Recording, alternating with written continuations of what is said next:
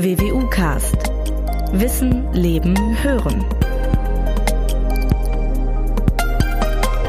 Herzlich willkommen zum neuen WWU Podcast. Mein Name ist Norbert Robers, ich bin Pressesprecher der Universität Münster und heute verlassen wir für unser neuen Podcast buchstäblich die Erde, zumindest zeitweise. Es geht um Planetenforschung, es geht um Mondflüge, es geht um Marsmissionen. Wir wollen heute also hoch hinaus, und zwar mit einem Fachmann, der sich schon seit rund 30 Jahren diesen Themen widmet. Und keine Sorge, wir haben keinen Außerirdischen eingeladen, sondern einen leibhaftigen Professor, dem man seine bayerischen Wurzeln durchaus anhört, der aber schon lange an der WWU forscht. Bevor ich mit ihm ins Gespräch komme, möchte ich Ihnen Professor Dr. Harald Hiesinger kurz vorstellen. Er hat an der LMU München Geologie studiert. Er hat 1999 in Berlin promoviert in den 90er Jahren hat er am Deutschen Zentrum für Luft- und Raumfahrt gearbeitet. Er war Anfang der 2000er an US-amerikanischen Universitäten beschäftigt und seit 2006 Professor für geologische Planetologie an der Westfälischen Wilhelms-Universität in Münster. Ich freue mich sehr über diesen Besuch. Willkommen, lieber Herr Hiesinger. Ja, vielen Dank für die Einladung. Hiesinger, wie gesagt, Sie sind schon sehr lange im Geschäft, aber meine erste Frage, lassen Sie die aktuellen Meldungen, dass die Chinesen jetzt gerade auf dem Mond wohl landen oder gelandet sind und unmittelbar davor stehen, Gesteinsproben auf die Erde mit zurückzubringen, lässt das auch immer noch 30 Jahre, nachdem Sie schon im Geschäft sind, Ihren Puls ein bisschen schneller schlagen? Nicht nur ein bisschen, ganz gewaltig schneller schlagen, ja. Das ist natürlich eine fantastische Mission, die unsere chinesischen Kollegen gerade in dem Moment fliegen, ja. Sie sind mittlerweile auf der Mondoberfläche auch gelandet haben bereits in dem Mondboden gebohrt und sind jetzt dabei, Gesteinsproben mit einer Schaufel aufzusammeln. Ja, und das wird also dann der erste Sample Return, also die erste Probenrückführung seit 44 Jahren sein. Ja, und das chinesische Programm ist wirklich hervorragend.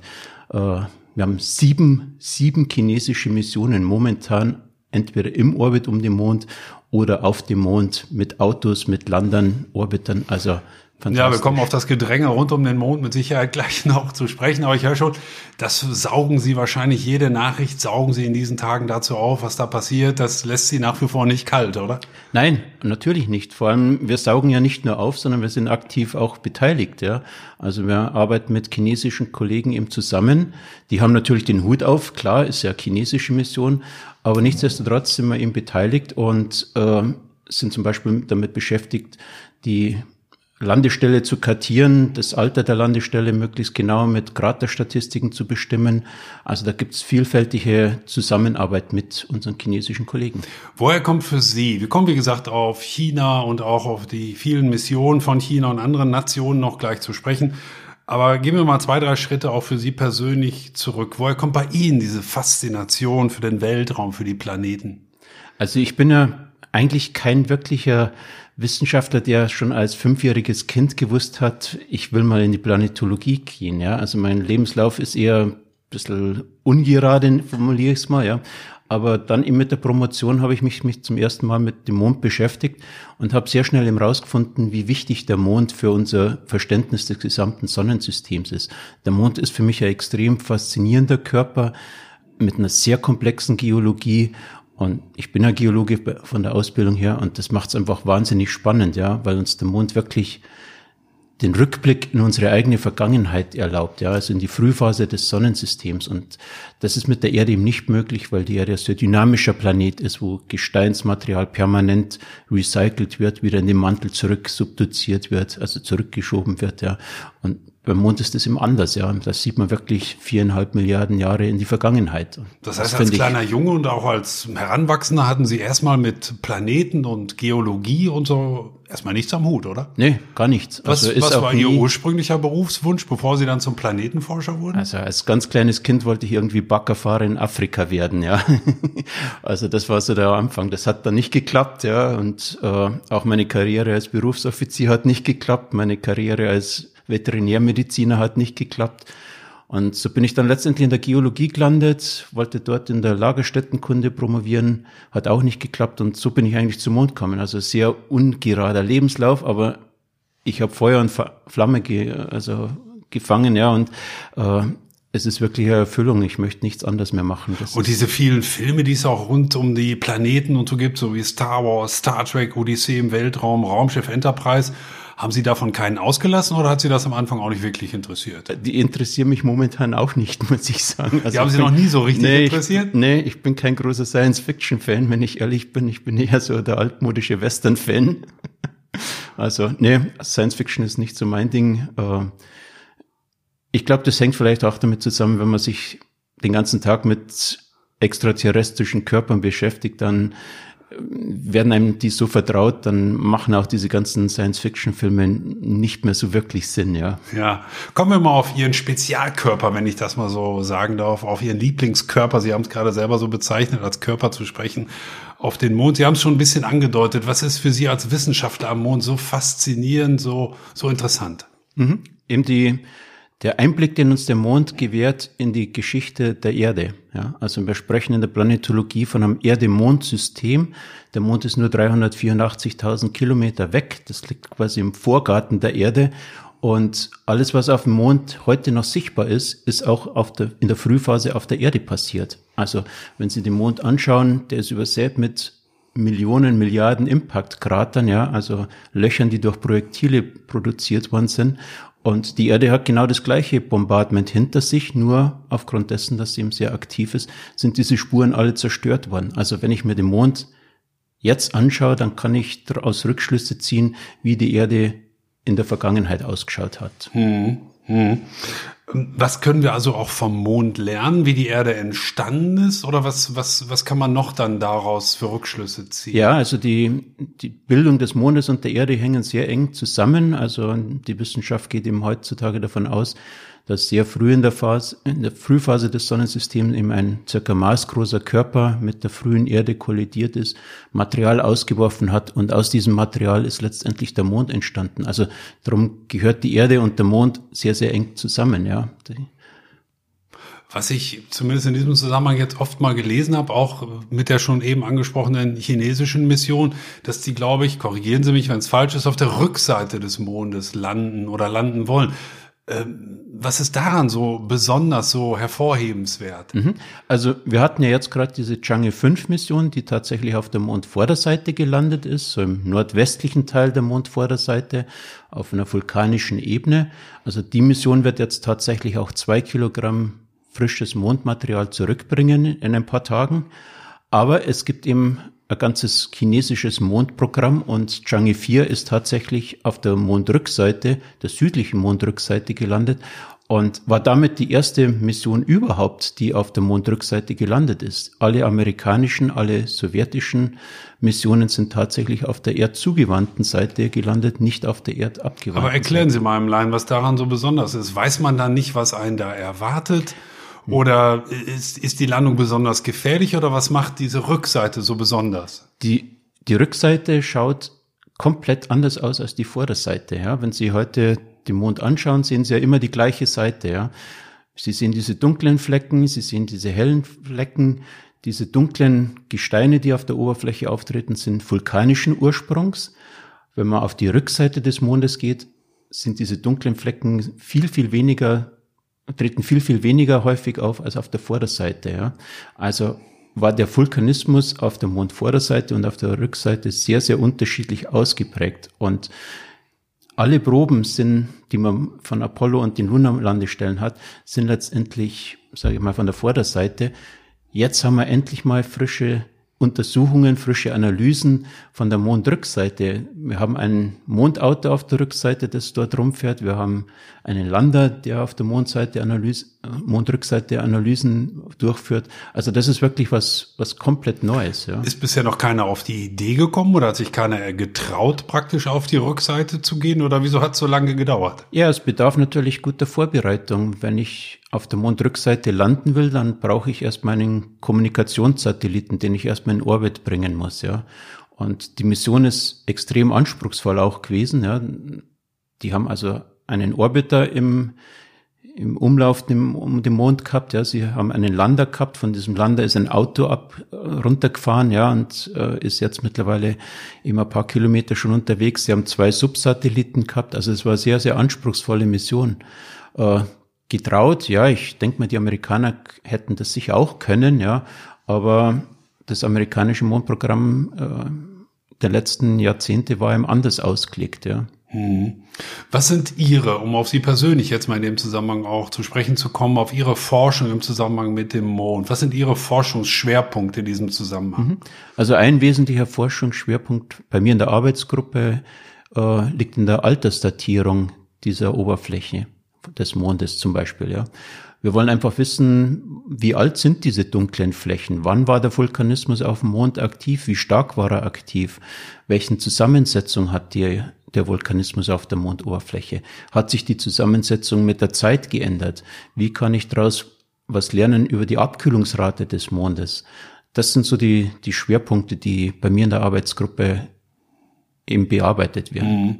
Jetzt können wir sicher nicht jedes Detail besprechen, aber wenn Sie mal bei diesem Feld bleiben, bei der Altersdatierung, wie viel wissen wir in diesem Zusammenhang mittlerweile über den Mond? Ist das noch immer ein sehr weniges Wissen? Oder würden Sie sagen, die weltweite Forschung dazu, aber auch zu anderen Feldern, weiß schon relativ viel über den Mond? Das ist ein gut erforschter Körper. Also es ist mit Sicherheit neben der Erde wahrscheinlich der Körper, der am besten erforscht ist. Ja. Nicht zuletzt waren wir mit zwölf Astronauten eben auf der Oberfläche, die knapp 400 Kilogramm Gesteinsmaterial mit auf die Erde zurückgebracht haben. Und dieses Gesteinsmaterial kann natürlich heute mit extrem feinen und extrem guter Analytik sehr gut bearbeitet werden. Also aus diesem Gesteinsmaterial lernt man sehr, sehr viel. Ja. Aber man kann eben auch Fernerkundungsmethoden anwenden das mache jetzt ich zum Beispiel, ja. Ich versuche über Kraterhäufigkeiten rauszufinden, wie alt die Oberfläche ist. Kraterhäufigkeiten heißt, wir zählen die Krater. Eine alte Oberfläche war dem Meteoritenbombardement lange ausgesetzt, wird viele Krater haben. Eine junge Oberfläche wird entsprechend wenig Krater haben. Und diese Kraterhäufigkeiten kann ich mit den Gesteinsaltern, die von den Apollo-Landestellen im Stammen, kann ich die kalibrieren und damit wird es möglich, die gesamte Mondoberfläche zu datieren.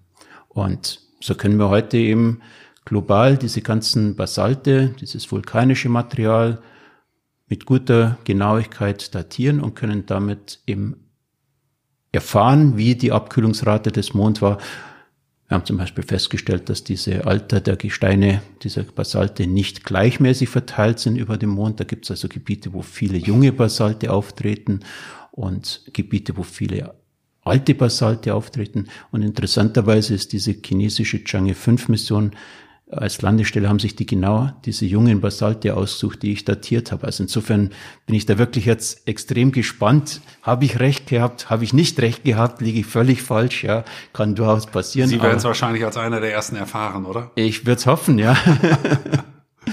ähm, Sie waren ja schon des Öfteren, Sie persönlich, aber auch die WWU, das Institut für Planetologie, auch direkt oder indirekt, das können Sie uns ja gleich mal erklären, an Missionen beteiligt, indem Sie beispielsweise eine Kamera beigesteuert haben oder ein Spektrometer.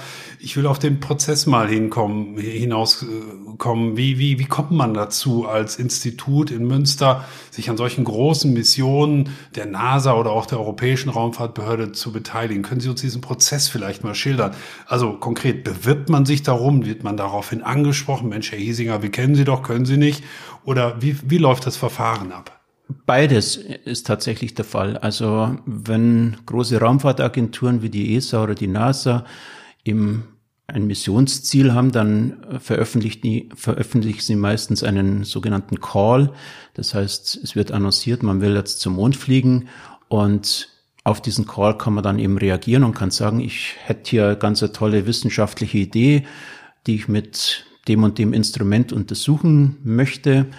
Und wenn dieses Konzept dann stimmig ist und äh, als gut befunden wird, dann wird man eben ausgewählt, ja, und dann äh, kommt es zum Bau, zur Entwicklung und Bau der, des Instruments und letztendlich dann zum, zum Start. Und bevor wir ja. da ins Detail gehen, was könnte man uns so kurz sagen, von, von bis wie lange dauert sowas? Der Call geht raus und die Amerikaner beispielsweise sagen Ihnen, Herr Hiesinger, Sie kriegen den Auftrag. Reden wir da über Wochen, Monate oder über Jahre? Eher Jahre und Jahrzehnte. Also äh, vom Call bis zum Erhalt der Daten können leicht mal 10, 15 Jahre ins Land gehen. Ja, also das ist, ist ein, ein sehr langwieriger Prozess. Ja. Ähm, und dann bauen Sie das Instrument, beispielsweise eine wir, Kamera, und dann wird die aber noch natürlich entsprechend abgenommen auch. Wir, Wie muss man sich das vorstellen? Wir haben leider in Münster nicht die, die Möglichkeiten, selbst im Instrumentenbau tätig zu sein. Da fehlen einfach die Reinsträume, da fehlt auch die Ingenieurserfahrung. Aber äh, wir haben natürlich unsere Partner und für das Mertes-Instrument, das derzeit auf dem Weg zum, zum Merkur ist, mit der europäischen Bepi Colombo Mission, haben wir sehr eng eben mit dem DLR in Berlin zusammengearbeitet, wo auch die hauptsächliche ingenieurstechnische Leistung und auch der Bau zum großen Teil stattgefunden hat. Wir haben gute Beziehungen zur Industrie. Also insofern war Mertes, dieses Spektrometer, für uns sehr, sehr, ist nach wie vor sehr, sehr wichtig, ja. Aber es ist also nicht so, dass wir Mertes hier alleine entwickelt hätten im stillen Kämmerchen. Äh, das ist also zum Großteil auch beim DLR gelaufen, die, die Entwicklung, ja. Und aber Sie nehmen das schon auch für sich persönlich, aber auch fürs Institut als eine Auszeichnung wahr, dass man an solchen Missionen beteiligt ist, gleich ob es von der NASA ist oder von der Europäischen Raumfahrtagentur, oder? Ich persönlich sehe das schon als Auszeichnung, auch als Ansporn. Ja, man verspricht ja letztendlich, dass man gute Wissenschaft macht. Aufgrund diesem Versprechen wird man ausgewählt, ja, und dann muss man natürlich auch irgendwann liefern, ja, und das ist natürlich äh, ganz ein wichtiger Faktor auch für die weitere Auswahl dann für zukünftige Missionen. Also wenn man mal einen Track Record hat, dass man vernünftige Arbeit leistet, wird es natürlich leichter. Man hat dann ein gewisses wissenschaftliches Standing äh, hat gewisse Expertise auch in der Arbeitsgruppe aufgebaut. All das erleichtert dann die zukünftige Beteiligung. Und bleiben wir mal bei dem Beispiel eines Spektrometers. Äh, ein solcher Call geht raus und dann muss man sich das so vorstellen, dass weltweit Forschergruppen sich um diesen um den Bau dieses Spektrometers bewerben. Reden man da über ein, zwei, fünf oder sieben Forschergruppen, die das machen? Ich habe von der Dimension so gar das, keine Vorstellung. Das kommt immer auch ganz drauf an, welches Instrument es ist. Hm. Kameras sind natürlich immer sehr hoch auf der Wunschliste äh, vieler Institutionen. Das heißt, Kamera, gute Kameras können viele Leute auch bauen tatsächlich. Ja, da ist die Konkurrenz ganz anders wie, sage ich mal, mit, wie mit anderen Instrumenten. Ja, ähm, ja, das ist, es ist ein, ein Wettkampf, sage ich mal. Es ist direkte Konkurrenz natürlich, ja. Ähm, bedingt natürlich dann auch, wenn man diesen, auf diesen Call antwortet, dass man natürlich seine Karten bedeckt hält und nur mit vertrauensvollen Leuten auch zusammenarbeitet, ja. Das ist, hm. also Stichwort Industriespionage kommt einem da natürlich ins Sinn. Ja, muss also man, man will, schon aufpassen. Man muss aufpassen. Ja. Und wenn dann das Gerät nachher fertiggestellt ist, dann unterliegt es noch einer Qualitätskontrolle, bevor die Amerikaner oder die Europäer die ihnen das Gerät praktisch abnehmen. Ja. Oder wie also geht bei, das? Bei Mertis war es also konkret auch so, dass natürlich, wie gesagt, dieses Instrument nicht von unserer Gruppe dann im stillen Kämmerchen gebaut worden ist, sondern das ist natürlich auch in extrem enger Zusammenarbeit mit den Ingenieuren bei der ESA in dem Fall äh, abgelaufen, die Review-Prozesse durchgeführt haben, die uns Tipps geben haben, die uns geholfen haben, wo gewisse Detaillösungen diskutiert werden haben müssen. Also das war sehr enge und sehr gute Zusammenarbeit. Also mhm. mhm. Die Weltraumforschung, äh, ich glaube, das äh, ahnen viele, viele wissen es auch, ist natürlich auch wegen der hohen Kosten immer wieder im Gespräch. Wenn wir eine solche Mission von einer solchen Mission hören oder lesen, dann geht es immer gleich um Millionen, manchmal sogar um Milliarden logischerweise. Und natürlich der Gemeindebürger stellt sich dann wahrscheinlich immer wieder die Frage, mein Gott, lohnt sich denn dieser Aufwand? Ist das alles vernünftig? Ist das im Verhältnis noch zu dem Nutzen, den man daraus zieht? Was erwidern Sie auf diese kritischen Anmerkungen? Ein klares Ja. ich hab's gedacht. nee, man muss das ein bisschen relativieren. Also erstens mal wird das Geld natürlich hier auf der Erde ausgegeben. Das heißt, der überwiegende Mehrzahl des Geldes äh, fließt in Arbeitsplätze, hochbezahlte Spezialisten, ja, die eben die Arbeit verrichten können. Und der zweite Faktor, der natürlich zum Tragen kommt, wir haben es ja vorher kurz angesprochen, die Zeiträume, die für die Entwicklung und den Bau und die Durchführung von so einer Mission äh, anzusetzen, sind sie in 10, 15, 20 Jahre. Ja. Das heißt, diese Kosten von, ja, sagen wir mal 600 Millionen, ja, das klingt natürlich jetzt erstmal viel, gebe ich Ihnen völlig recht, aber eben über 20 Jahre verteilt, finanzieren viele Ingenieure, finanzieren viele Studenten auch, ja, also die auch davon profitieren und insofern relativiert sich das. Also, und der Nutzen ist tatsächlich gegeben. Es gibt Statistiken, die klar belegen, dass jeder Euro, der in die, in die Weltraumwissenschaft investiert wird oder in Weltraumforschung investiert wird, äh, mit zwei bis drei Euro, glaube ich, äh, Gewinn wieder zurückkommt. Ja, mhm. also und für für Länder wie Deutschland, glaube ich, ist es eben fundamental wichtig, auch in diesen Hochtechnologiebereich Flagge zu zeigen und, und wirklich erstklassige Arbeit abzuleisten, mhm. abzuliefern. Was in diesem Zusammenhang oder in diesen Monaten und Jahren immer wieder diskutiert wird, ist auch ein Prozess. Und da würde mich mal interessieren, inwieweit der auch auf Ihre Arbeit, auf die Weltraumforschung Auswirkungen hat, die Digitalisierung. Ein, ein Faktum, was so natürlich, als Sie auch mit Ihrem Beruf angefangen haben, noch nicht so weit war. Wie beobachten Sie da die Fortschritte? Wie weit hilft die Digitalisierung auch Ihnen persönlich beziehungsweise Ihrem Forschungsfeld? Ja, die hilft ganz enorm, muss man mal sagen. Ja, also ich habe 1990 angefangen mit meiner Promotion, ja, und da ist damals viel noch auf wirklich Fotomaterial gelaufen, wo man also auf Fotomaterial mit einer Klarsichtfolie irgendwelche Kartierungen gemacht hat, ja, oder die gerade auch zählt hat. Heutzutage läuft das alles über, über Computer. Wir haben enorme Datenmengen mittlerweile zur Verfügung.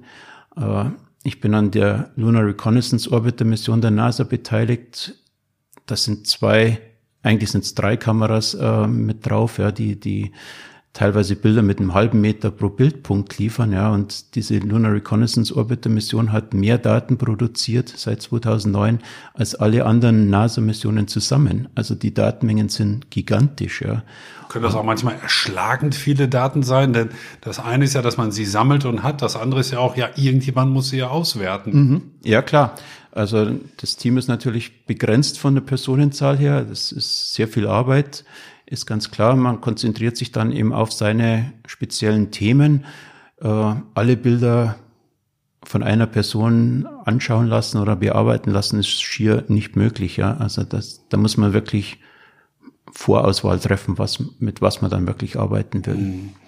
Kommen wir mal wieder auf Ihr Lieblingsthema zurück, Herr Hiesinger, auf den Mond.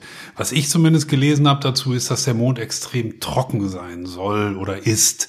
Warum sind Wasserfunde also in diesem Zusammenhang so bedeutsam in der Forschung und in den weiteren Erforschung auch dieses Körpers? Mhm. Ja, man hat tatsächlich im rausgefunden, dass der Mond knochentrocken ist, ja, aber das klingt jetzt erstmal wirklich trocken, aber er ist eigentlich feuchter, als man noch vor zehn Jahren gedacht hat, ja.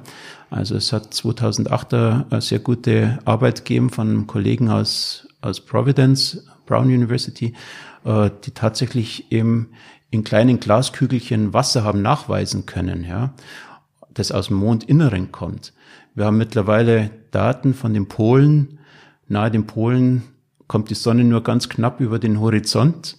Wenn ich aber jetzt einen großen Krater habe, großes Loch im Boden, dann scheint auf diesem Kraterboden nie ein Sonnenstrahl. Und damit wird dieses Gebiet extrem kalt, weil der Mond keine Atmosphäre hat, die die Wärme verteilen könnte. wir haben also tatsächlich die kältesten Temperaturen oder mit die kältesten Temperaturen im gesamten Sonnensystem gemessen. Wir reden hier von 20 bis 30 Kelvin, also 20, 30 Grad über dem absoluten Nullpunkt. Und was das bedeutet, ist, dass alles, was an Flüssigkeiten, an, an, an Gasen letztendlich von außen auf den Mond kommt oder aus dem Innern des Monds ausdampft, sammelt sich in diesen Kältefallen an, dieser Krater. Und ja, mit unseren Daten sehen wir eben Eisablagerungen. Das wiederum ist extrem spannend für zukünftige Mondbasen. Äh, jeder Liter Wasser, den ich nicht mit auf den Mond schleppen muss, macht meine Mission insgesamt billiger.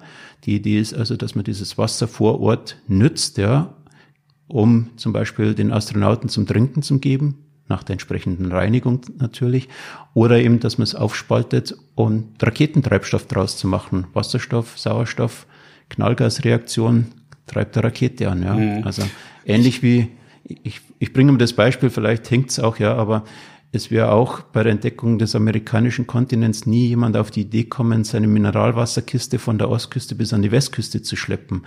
Macht auch in der Weltraumfahrt keinen Sinn. Wenn ich Ressourcen vor Ort nutzen kann, dann macht es Sinn, die vor Ort zu nutzen. Hm.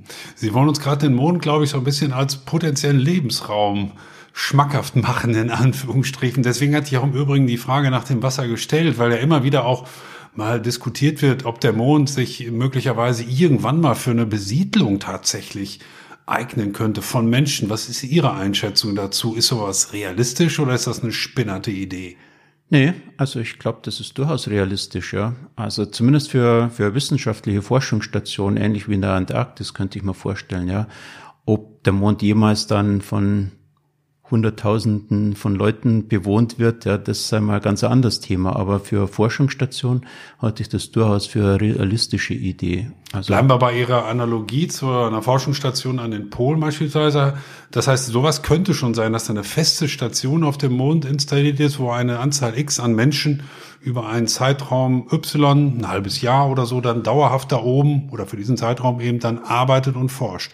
Das wäre möglich, Ihrer Einschätzung nach? Ja, glaube ich fest dran, dass das irgendwann kommen wird. Ja, ich meine, mit der ISS sind wir auch seit, ich weiß nicht, wie viele Jahren mittlerweile permanent im Weltall mit, mit einer menschlichen Präsenz, ja. Und der Mond ist da meiner Meinung nach nur der nächste Schritt. Ganz anders als zum Beispiel der Mars, der natürlich viel schwieriger zum Erreichen ist, dauert alles viel länger, vielleicht auch gefährlicher, ja. Also Mond wäre sicher der erste Schritt, um die Menschheit weiter zu tragen, sag ich mal. Mhm, mh. Es gibt den Kampf um den Weltraum. Wir haben schon viel über die Chinesen jetzt am Anfang gesprochen und zwischendurch, aber auch die Amerikaner, Russen, Indien, die Europäer, sie alle starten bzw. planen Missionen. Ähm, geht es, das ist manchmal zumindest mein Eindruck, diesen Ländern vor allem ums Prestige oder geht es auch um wissenschaftliche Erkenntnis oder beides? Beides würde ich sagen, beides. Also gerade für, für Länder, die sage ich mal, ja, ich will es jetzt nicht Schwellenländer nennen, aber die vielleicht noch weniger vorzuweisen haben, ja, äh, ist es natürlich eine, eine faszinierende Möglichkeit, die technischen Fähigkeiten unter Beweis zu stellen. Äh, das, das, zum Thema Prestige wahrscheinlich, ja, oder? Genau, ja. Aber Wissenschaft ist natürlich auch wichtig, ja. Also ich habe bis jetzt keine Mission gesehen, die nicht mindestens eine wissenschaftliche Fragestellung auch beantworten möchte. Also, also insofern trifft beides zu, würde ich sagen. Und wie muss man sich das vorstellen, wenn die Chinesen dorthin fliegen, die Amerikaner, die Russen ähm, oder auch mal die Europäer, tauscht man sich dann immer einander aus und teilt das Wissen oder behält das erstmal jeder in seinem stillen Kämmerlein, weil er es ja schließlich auch selber bezahlt hat? Oder wird das nachher miteinander geteilt, sodass dann auch die Wissenschaft insgesamt weltweit ein Stückchen weitergeht? Also wir haben ja unsere großen Planetenkonferenzen jedes Jahr im März zum Beispiel in Houston und da ist ganz klar zum Beobachten, dass viele, viele chinesische Kollegen an dieser äh, Konferenz mittlerweile teilnehmen. Die Anzahl der chinesischen Publikationen steigt rapide an. Ja. Äh, Gerade wir in Europa können natürlich auch mit Chinesen relativ einfach zusammenarbeiten. Für Amerikaner ist es aus politischen Gründen eben nur multilateral möglich. Aber insgesamt muss ich sagen, ist die Zusammenarbeit in der Planetenwissenschaft sehr, sehr gut, sehr international aufgestellt. Hier in Münster, wir haben jedes Jahr einen russischen Kollegen für mehrere Monate hier. Wir hatten chinesische Kollegen hier. Wir arbeiten eng mit Japanern zusammen. Wissenschaftler quer durch ganz Europa. Also für uns Wissenschaftler gibt's im Prinzip wenig Hürden, ja. Also das ist eine sehr schöne, sehr gute, teilweise auch sehr enge Zusammenarbeit. Politisch äh, schaut es natürlich manchmal anders aus, ja. Darauf meine, wollte ich hinaus, dass da eine ist natürlich die Politik, die da auch entsprechend genau. betrieben wird, Klammer auf Prestige, Klammer zu. Aber der wissenschaftliche Fortschritt, aber wenn ich Sie richtig verstehe, diese Konkurrenz, Gedanke, der dabei ja natürlich sicherlich auch eine Rolle spielt, hat zumindest auch das Potenzial für wissenschaftlichen Fortschritt zu sorgen, oder? Ja, unbedingt. Also es ist eine gesunde Konkurrenz, würde ich sagen. Ja, also es ist äh, eigentlich ein, ein Gebiet, auf dem ich sehr gern unterwegs bin. Ja, also man diskutiert eben seine Wissenschaft auf diesen Konferenzen. Äh, man streitet auch über bestimmte Themen, ganz klar. Ich meine, das ist ja der Sinn und Zweck von Wissenschaft, dass man eben Sachen kontrovers auch diskutiert und aber die Diskussionskultur ist eben hervorragend, ja. Also das muss ich wirklich sagen. Also äh, es macht Spaß, diese Diskussion zu führen, ganz gleich, ob das jetzt mit einem russischen Kollegen ist oder mit mit einem deutschen Kollegen oder mit einem japanischen Kollegen, mhm. völlig egal, ja. Also ich muss auch mal zwischendurch eine ganz laienhafte Frage stellen, Herr Hiesinger. Darf eigentlich jeder auf den Mond? Ich frage das vor dem Hintergrund, wenn jetzt die Australier entscheiden würden oder die Chilenen oder die, ich weiß nicht, welche Nation auch immer, ach komm, wir machen jetzt auch mal eine Mondmission. Ist das jedem erlaubt oder gibt es da irgendein internationales Regularium, was bestimmte Dinge klar fixiert und auch festlegt? Oder Also- kann da jedes Land machen, was es will? Nee, prinzipiell ist es natürlich schon so, dass jedes Land zum Mond fliegen kann, wenn es die technischen Voraussetzungen hat, dann dürfen die auch auf dem Mond landen, ja. Ähm, Es gibt tatsächlich ein, ein internationales Abkommen, das aus den 60er Jahren stammt, wo also festgelegt ist, dass niemand den Mond besitzen kann, ja. Also, es ist dann so ähnlich wie in der Antarktis, ja, wo jeder auch hin kann, ja, und, aber, also insofern, ist, ist das eigentlich auch ganz, ganz gut. Äh, mittlerweile haben wir natürlich auch private Firmen, die zum Mond fliegen wollen, die von diesem Abkommen, so viel ich weiß, ja, mit meinen beschränkten juristischen Kenntnissen äh, nicht unbedingt daran gebunden sind. Ja. Aber man versucht natürlich, das alles vernünftig zum Regeln. Man versucht zum Beispiel zu diskutieren, muss man jetzt unbedingt äh, nahe von einer Apollo-Landestelle nochmal landen, ja, um, um vielleicht die Fußspuren der ersten Astronauten zu, zu verwischen, ja. Also, also nicht jetzt absichtlich zum Verwischen, aber einfach Ja, dadurch, dass man eben dort ist, ja. Das, das glaube ich, findet so einen breiten Konsens, dass, dass man das eben gern vermeiden Mhm. wird, ja. Sie haben es gerade schon angedeutet. ähm, Ich will das mit einer Frage kombinieren. Wir müssen nicht oder wir wollen heute nicht nur über Nationen wie China, die Europäer oder auch die Amerikaner sprechen, sondern in diesem Zusammenhang auch, darauf müssen wir sicher zu sprechen kommen, über einen einzelnen Mann mal reden, über Elon Musk, von dem ich gelesen habe, dass manche ihn für ein Genie, andere für einen Wahnsinnigen halten. Das werden wir heute wahrscheinlich nicht klären können. Aber mich interessiert natürlich schon Ihre Einschätzung über seine Ambitionen und auch über seine Weltraumflüge, die, glaube ich, unter dem Namen SpaceX laufen, ein. Wie schätzen Sie seine, sein Ehrgeiz, seine Ambitionen und auch seine Mission ein? Also ich will da jetzt gar nicht groß äh, mich nur auf Elon Musk konzentrieren, sondern ich möchte das ganze Thema vielleicht ein bisschen breiter angehen. Einfach aus dem Grund, dass natürlich in der letzten, letzten zehn Jahren dieser private Sektor äh, verstärkt eben äh, auftreten ist und auch immer wichtiger wird. Ja. Also die NASA und, äh, und auch die ESA haben ja extra Programme, um die Zusammenarbeit mit diesen privaten Anbietern zu verstärken. Und für mich als Wissenschaftler ist das natürlich durchaus nochmal eine faszinierende Möglichkeit für eine Flugoption, ja, also für, für Missionen, die eben auch unter Umständen aus dem privaten Sektor finanziert werden und völlig unabhängig von einer großen Raumfahrtagentur ablaufen können. Also insofern denke ich mal, ist das ein, ein guter erster Schritt, dass diese privaten Anbieter verstärkt auftreten. Und ja, ich, ich könnte mir vorstellen, dass es vielleicht ähnlich äh, läuft wie, wie am Anfang mit der Fliegerei, ja. Also dass, dass einfach die Konkurrenz das Geschäft belebt und den Preis nach unten bringt. Ja, das wäre so mein, mein Wunschgedanke. Vielleicht naiv, ich weiß es nicht, aber äh, alles, was Missionen billiger macht, Also ich, so ich und viele andere denken sich immer, naja, so eine Mondmission, eine Marsmission, das, das kann ja nur mit einer Weltraumbehörde wie ESA oder NASA funktionieren, weil er auch ein unglaublich komplexes Unterfangen ist. Jetzt klingt das so, als ob ich irgendwo anrufe und sage, Mensch, habt ihr gerade was frei? Ich könnte mir vorstellen, eine Mission zu machen. Könnt ihr mich dahin fliegen? Das hat so ein bisschen so, so ein Taxi-Charakter. So klingt das zumindest, oder? so wäre es natürlich schön, wenn es so wäre, ja, ganz klar. Also vielleicht ist es dann tatsächlich fünf oder zehn oder zwanzig Jahren so, dass man einfach seine Rakete bucht und sagt, so, flieg mich zum Mond, ja, ich will mein Instrument dort abstellen. Das wäre natürlich gut, ja. Also was man, glaube ich, nicht äh, unterschätzen darf, ist, dass diese privaten Firmen natürlich auch sehr, sehr viele, sehr, sehr gute Leute mittlerweile unter sich haben, die durchaus in der Lage sind, Raumfahrt zu betreiben, ja. Also, ich meine, SpaceX fliegt zur, zur ISS, ja, und, und bringt Astronauten dort hoch, ja. Also insofern haben die eigentlich schon bewiesen, dass sie viele Dinge können, ja. Und vor allem diesen Shuttle-Dienst, wenn ich es mal so Ja. nennen darf, tatsächlich übernehmen und damit auch eine, eine ganz stinknormale Dienstleistung anbieten, oder? Ja, im Prinzip, ja. Ja, Sie sprachen es gerade an, viele Flüge gehen zur ISS, der Internationalen Raumstation, die derzeit einzig bemannte Raumstation, die etwa, wenn ich richtig informiert bin, 400 Kilometer über der Erde schwebt und seit 2000 dauerhaft bewohnt ist. Auch Sie, Herr Hiesinger, vermutlich zumindest waren noch nicht oben, aber versuchen Sie doch trotzdem mal unseren Zuhörern jetzt diese Raumstation so ein bisschen zu beschreiben. Äh, soweit sie das können. Wie, wie muss man sich so einen Tagesablauf vorstellen, wenn ich als Astronaut dort oben bin? Äh, ist das tatsächlich klar geregelt? Dann und dann wird geschlafen, dann und dann arbeiten wir, dann und dann essen wir gemeinsam oder wie muss man das? Also da muss ich jetzt ganz ehrlich passen, ja. Also ich war natürlich nicht auf der Raumstation, ja. Äh, ich bin zwar im Astronautentraining der ESA involviert, aber den genauen Tagesablauf auf der ISS kenne ich auch nicht, ja. Also ich weiß natürlich, dass auf dieser Raumstation extrem viele Experimente durchgeführt werden.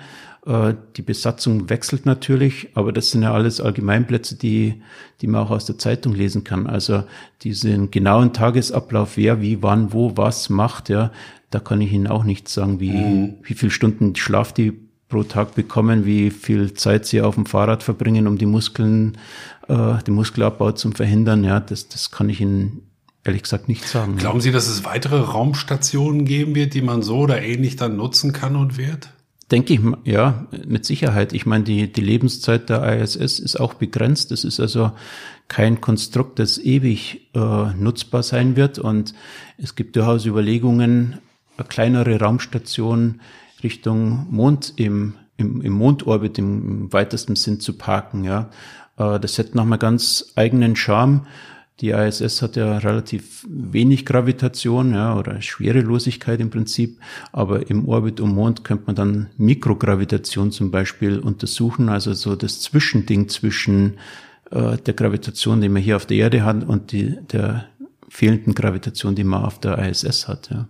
Also im Sie, weitesten Sinn. Sie können uns nicht das Leben an der ISS, auf der ISS genau beschreiben. Das ist äh, verständlich und logisch in gewisser Weise auch.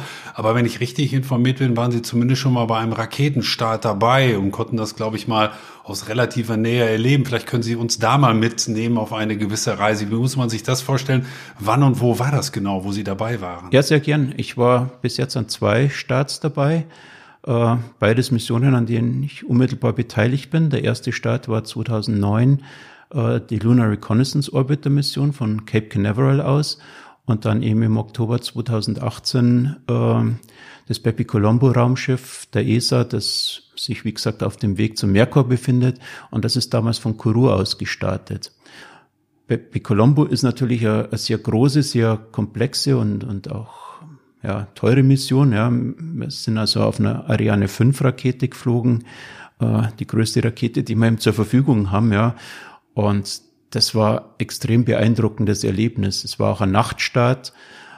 Äh, den Sie dann wo genau äh, ich war, verfolgt Ich war haben? ungefähr fünf Kilometer vom, vom Launchpad weg, ja. Da wird man dann genau zugewiesen. Sie ja. wussten genau, mhm. wo Sie hin müssen. Genau. Also man kann da nicht frei rumlaufen. Man hat dann seinen kleinen äh, Ausweis ja, und, und wird dann eben an bestimmte Punkte hingefahren, die auch sicher sind. Ja. Ich war so fünf Kilometer dran und wo die Rakete dann abgehoben hat, hat man erstmal nur den Lichtblitz gesehen und einen riesigen Lichtkegel, der den ganzen Nachthimmel erleuchtet hat. Und mir ist wirklich das Herz in die Hose gerutscht, ja, weil ich dachte habe, oh, das wollte jetzt nicht sagen, aber oh, ja. das Ding ist jetzt in die Luft gegangen, ja. Das, das jetzt ist alles aus. vorbei, jetzt ist alles vorbei und das ist jetzt das Ende, ja. Aber dann ist die Rakete tatsächlich eben aus diesem Lichtdom nach oben abgehoben und dann ist auch der, der, der Schall, die Schallwelle rüberkommen, ja. Und ja, man war fünf Kilometer weg, aber man hat die Vibration auf der Brust gespürt, ja. Und da hat man dann, hat es bei mir erstmal so, so klickt, was für Kraft da eigentlich dahinter steckt und, und wie groß die Rakete ist. Ja, meine, fünf Kilometer klingt ja erstmal relativ viel. Jeder mhm. von uns hat ja eine Vorstellung, wie viel fünf Kilometer sind. Aber wenn ich Sie richtig verstehe, bei so einem Ereignis sind es gar nicht, ist es schon relativ nah dann auch wiederum. E extrem nah, ja. Also äh, die Rakete ist auch extrem laut, muss man wirklich sagen, ja. Der Start war, wie gesagt, abends um 10 Uhr irgendwas. Ja. Wir waren mittags nochmal bis auf einen Kilometer an der, an der Rakete dran.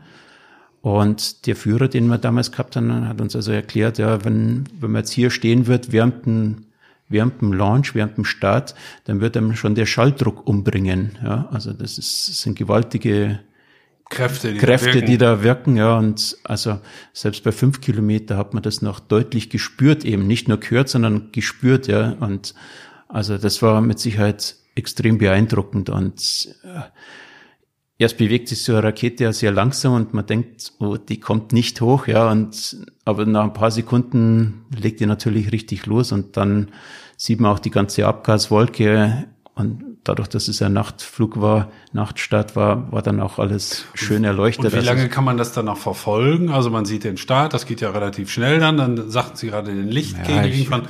Aber reden wir da dann über ein, zwei, drei Minuten oder ist man dann Ja, maximal würde ich sagen. Also, also eher, eher weniger, vielleicht eine Minute würde ich mal schätzen. Ich habe jetzt da schweres, schlechtes Zeitgefühl, aber äh, der Punkt, der Lichtpunkt wird natürlich relativ schnell kleiner, ja. Das, Aber Sie waren insofern natürlich auch besonders ergriffen, weil eben auch ein Teil von Ihnen mit an Bord war, weil die WWU, Sie persönlich auch daran beteiligt waren in dem Zusammenhang. Ja, genau. Das heißt, Sie waren im unser- wahrsten Sinne des Wortes wirklich nah dran. Unser kleines Spektrometer sitzt eben auf diesem großen Raumschiff und ich bin jetzt seit 2007 eben der Wissenschaftler, der hauptverantwortliche Wissenschaftler, zusammen mit dem Kollegen vom DLR, Jörn Helbert.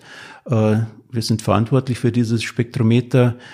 Das DLR hat lange, bevor ich jetzt an Bord gekommen bin, schon an der Entwicklung gearbeitet, ja. Aber eben seit 2007 bis 2018, ja, sind schon mal elf Jahre ins Land gegangen, wo wir dieses Instrument gebaut haben, getestet haben. Und da hängt natürlich Herzblut dran, ja, ist ganz klar. Und da ist man dann schon ergriffen, wenn, wenn das Ding dann wirklich abhebt und, und dann auf die Reise geht, ja. Und im April sind wir am Mond vorbeigeflogen nochmal und haben dort Daten auch aufnehmen können. Wir sind jetzt nochmal im, an der Venus vorbeigeflogen, haben auch dort Daten aufnehmen können. Und das ist natürlich absolut fantastisch, ja, wenn man jahrelang an sowas gearbeitet hat, dass man dann Man merkt es allein Daten daran, Herr Hesinger, ja. dass Sie immer davon sprechen, wir sind an der Venus vorbeigeflogen. Also Ja, weil Sie sind in Teilen dann Nee, das- zumindest gefühlt mit vorbeigeflogen. Ne, das mache ich absichtlich, dass ich immer wir sage, ja, weil äh, es wäre einfach falsch, wenn ich sage, mein Instrument wäre da vorbeigeflogen, weil das so ein Instrument zum Bauen, ja, zum Betreuen, zum Kalibrieren, das ist ja Team-Effort, ja, im wahrsten Sinne des Wortes, ja. Also da sind so viele Kollegen dabei und ich spreche immer von dem ganzen Mertes-Team, ja, um das, darum verwende ich immer wir, ja, und, Ja. aber klar, Ja, man merkt Ihnen das Herzblut äh, gerade bei dem Thema sofort an. Das finde ich auch sehr interessant und äh, sympathisch. Viele von uns, Herr Jesing, haben wahrscheinlich nur eine sehr schwache Ahnung davon, was so alles an Satelliten, Raumsonden und Ähnlichem über uns schwebt und fliegt. Oft ist in diesem Zusammenhang ja auch von sogenannten Weltraumschrott die Rede. Können Sie uns das mal kurz erklären? Und ist das ein, ein Problem oder ist da oben genug Platz, sodass man sagen kann, mein Gott, auf einen oder mehr oder weniger kommt es jetzt auch nicht an? Ne, das wird zunehmend zu einem Problem, ja. Man ist natürlich mittlerweile sehr viele Missionen geflogen in den Erdorbit, also gerade diese Wettersatelliten, Telekommunikationssatelliten, ja. Äh, auch Planetenmissionen, die tragen natürlich auch dazu bei, aber mit diesen ganzen Flügen äh, sammelt sich natürlich auch der sogenannte Weltraumschrott ab. Ja. Das sind jetzt zum Großteil keine großen Trümmer, die dort rumfliegen, aber äh, selbst eine kleine Schraube, die mit, was weiß ich, paar Kilometer pro Sekunde unterwegs ist, ja, die, die geht einfach durch, durch ein Raumschiff durch, ja, oder durch die ISS durch, ja. Also da, da ist der Schaden dann unter Umständen sehr groß, obwohl es nur ein kleines Projektil ist. Hat denn da überhaupt noch irgendjemand einen Überblick, was da oben Ja, alles an Schrott rumfliegt? Ja, das ist genau die Frage, mit der man sich momentan auch beschäftigt. Also es gibt mittlerweile spezielle Programme, die eben diesen Weltraumschrott monitoren, also rauszufinden, rausfinden wollen, wo fliegt eigentlich was rum und wie gefährlich ist es. Aber es ist tatsächlich so ein großes Problem, dass der Orbit der Raumstation schon mehrfach hat geändert werden müssen, um diesen Schrottpartikeln auszuweichen. Also das ist, das kommt immer wieder vor, ja. Und Weltraumschrott ist durchaus ein Problem, ja. Denn es, äh, es gibt ja eine Mission nach der anderen. Wir haben jetzt ähm, ausführlich darüber gesprochen und damit steigt offensichtlich auch die Menge an Schrott dort oben. Das heißt, irgendjemand müsste damit mal, salopp formuliert, ein bisschen aufräumen, oder? Wäre schön, ja. Oder den Schrott einsammeln oder wie immer man sich das vorstellen Ja, muss. Nicht? also dass es weniger wird das- oder das- kontrolliert wird. Das wird natürlich weniger, ja, weil das meiste Zeug irgendwann wieder auf die Erde zurückfällt und dann in der Atmosphäre schlichtweg verglüht. Also wenn man jetzt mit Raumfahrt aufhören würde, dann würde sich dieser Weltraumschrott auch wieder verringern. Ähm, ob man den jetzt irgendwie einsammeln kann, halte ich jetzt wahrscheinlich eher für, für unwahrscheinlich, weil einfach damit vermutlich mal riesige Kosten auch verbunden wären. Und der Weltall oder das Weltall um die Erde rum ist schon mal relativ groß, also da passt auch viel Schrott rein, ja, ohne dass man jetzt sich Gedanken machen muss, dass man da nicht mehr durchfliegen könnte, ja, also die, die einzelnen Schrottteile, die sind sehr, sehr weit voneinander getrennt, also die, mhm. aber es ist durchaus ein, ein, ein echtes Problem. Grund, ja, drüber nachzudenken, ja. Ich kann Sie natürlich nicht entlassen, Herr Hiesinger, um auf ein Thema zu kommen, was, was ab und zu jeden Mal von uns wahrscheinlich berührt und der wir schon mal wann auch immer darüber diskutiert hat, gibt es außerhalb der Erde noch sowas wie menschliches Leben. Darüber wird ja schon lange philosophiert, nachgedacht, darüber gibt es tausend Theorien, wahrscheinlich auch ziemlich krude Theorien. Jetzt haben wir einen Wissenschaftler, der sich da oben, wenn ich es mal so salopp sagen darf, ganz gut auskennt, zumindest deutlich besser als ich. Was ist Ihre Meinung? Was ist Ihre Theorie? Was ist Ihre These dazu? Also ich bin felsenfest davon überzeugt, dass es irgendwo Leben gibt. Ja, also das wird mich sehr, sehr überraschen, äh, wenn wir die einzigen im, im ganzen Universum wären. Ja, Sie haben es jetzt gesagt, ich kenne mich da oben aus. Ja, das ist äh, nur zumindest besser als ich. Nur teilweise richtig auch. Ja, ich kenne mich halbwegs äh, halbwegs gut im, im Sonnensystem aus, ja, was ein, ein winzig kleiner Teil ist von, von einer sehr großen Galaxie, unserer Milchstraße, und die ist wiederum ein winzig kleiner Teil von, vom ganzen Universum. Also äh, das, die, die Größen und die Anzahl an Planeten, die wir wahrscheinlich im Sonnensystem, äh, im, im, im Universum haben, äh, das sind einfach enorme Größen und, und dass wir dann die einzigen wären, äh, kann ich mir nur schwer vorstellen. Ob wir mit diesem Leben dann das irgendwo im Universum vielleicht auftritt, jemals kommunizieren könnten, das ist wiederum eine ganz andere Frage, ja. Da glaube ich, sind unsere Chancen eher, eher gering. Also, mhm. Aber mhm. dass es irgendwo Leben gibt, kann ich mir gut vorstellen, ja. Wenn Sie es finanziell und körperlich könnten, würden Sie auch mal gerne selber zum Mond fliegen? Ja, sofort. Lieber heute als morgen. Also das äh, Mond wäre für mich überhaupt keine Frage. Würde ich sofort und liebend gern und möglichst oft machen. Bei Mars hätte ich meine Bedenken. Man muss eben mindestens mal ein halbes Jahr zum Mars fliegen muss dort ungefähr ein Jahr auf der Marsoberfläche verbringen und ist dann nochmal ein, ein halbes Jahr auf dem Rückweg. Also das sind mal mindestens zwei Jahre zum das heißt, Veranschlagen. Das wäre wär für Sie eher ein zeitliches Problem, aber sonst hätten Sie auch keine Bedenken. Nee, das ist eben nicht nur ein zeitliches Problem, das ist auch ähm, von der Kalkulierbarkeit her und vom, vom Risiko nochmal eine ganz andere Hausnummer, meiner Meinung nach, als ein Mondflug. Ja. Im Mond bin ich in drei Tagen und bin auch in drei Tagen wieder zurück. Das ist überschaubarer, ja, vom Risiko her. Man kennt auch die, die Parameter vom Mond einfach viel, viel besser. Also äh, die Gravitation, er hat keine Atmosphäre. All solche Sachen machen den Mars einfach noch mal viel anspruchsvoller. Und da würde ich, würde ich dann vielleicht eher als Feigling gelten wollen. Und Aber eine Mondmission lieber gestern als heute. Ja, ganz klares Ja. Ja, meine sehr verehrten Damen und Herren, liebe Hörerinnen, liebe Hörer, wir haben heute viel gelernt, zumindest ich, von Dingen, von denen ich wirklich nicht zugegebenermaßen nicht viel verstehe. Wahrscheinlich, sagt zumindest der Experte, gibt es auch außerhalb der Erde menschliches Leben oder Leben überhaupt. Es gibt aber auch sehr viel Schrott, der um uns herumfliegt, der vielleicht sogar durchaus gefährlich ist. Das war ein extrem spannendes Gespräch, äh, lieber Herr Hiesinger. Und was ich auch super finde und was viele gleich vielleicht gar nicht so realisieren, auch die WWU, die Universität Münster, ist im All vertreten mit wirklich spannenden Missionen und Bauteilen, die hier aus Münster kommen oder hier konzipiert wurden. Und mutig ist er auch noch. Er würde jederzeit mit auf den Mond fliegen. Insofern vielen Dank nochmal für das Gespräch, lieber Hiesinger. Ja, sehr gern. Hat mich sehr gefreut. Vielen Dank. Danke.